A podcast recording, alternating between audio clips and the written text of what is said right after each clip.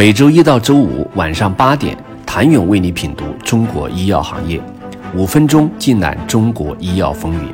喜马拉雅的听众朋友们，你们好，我是医药经理人、出品人谭勇。一月三十一号，绿叶制药高调宣布引入高瓴资本作为战略投资者。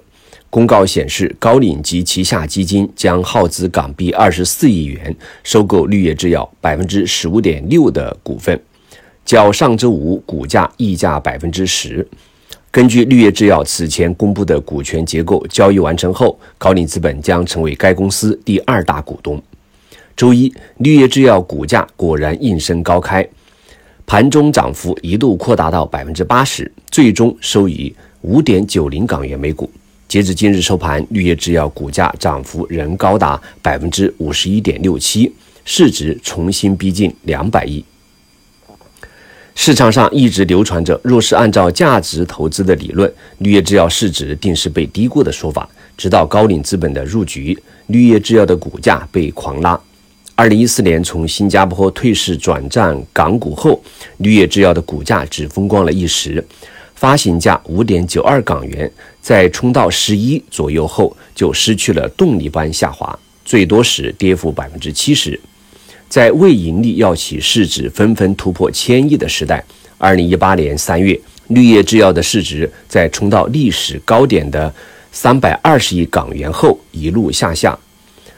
而与起色不大的市场表现不成正比的是，从二零一六年开始，绿叶制药的业绩始终保持两位数的增长。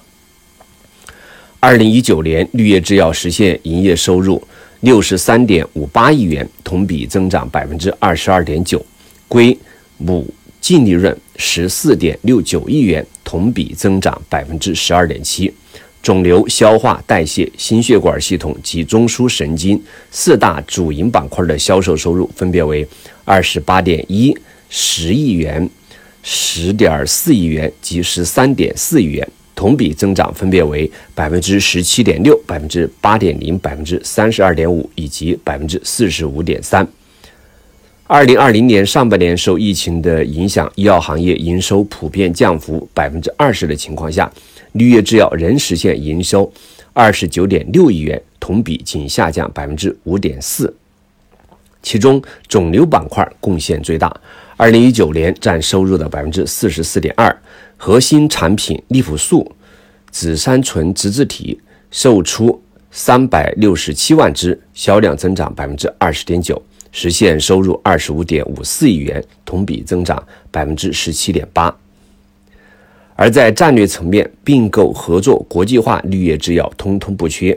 绿叶业务板块的壮大几乎是伴随着并购实现的，其四大板块中随处可见并购的影子。二零零六年底，收购癌症放疗辅助用药西美纳和其市场销售网络。进军肿瘤治疗领域，随后收购南京思科药业，将核心产品利普素收入囊中。二零零七年，以近亿元收购北京北大维信生物，获得了降脂药血脂康，构建起心血管业务。二零一零年，收购新加坡生物技术公司，进入生物制药领域。二零一一年，全资收购四川宝光药业，获得降糖药贝西，进入糖尿病领域。二零一六年，收购瑞士制药集团旗下透皮试药系统业务，补强中枢神经系统产品线。二零一八年五月，更是三十五亿收购阿斯利康抗精神病药物思瑞康在全球五十一个国家和地区的业务。想了解绿叶制药为什么被低估，高瓴的加入又能否为其带来转机呢？请你明天接着收听。谢谢您的收听。想了解更多最新鲜的行业资讯、市场动态、政策分析，请扫描二维码或添加医药经理人微信公众号“医药经理人”——医药行业的新闻与资源中心。我是谭勇，明天见。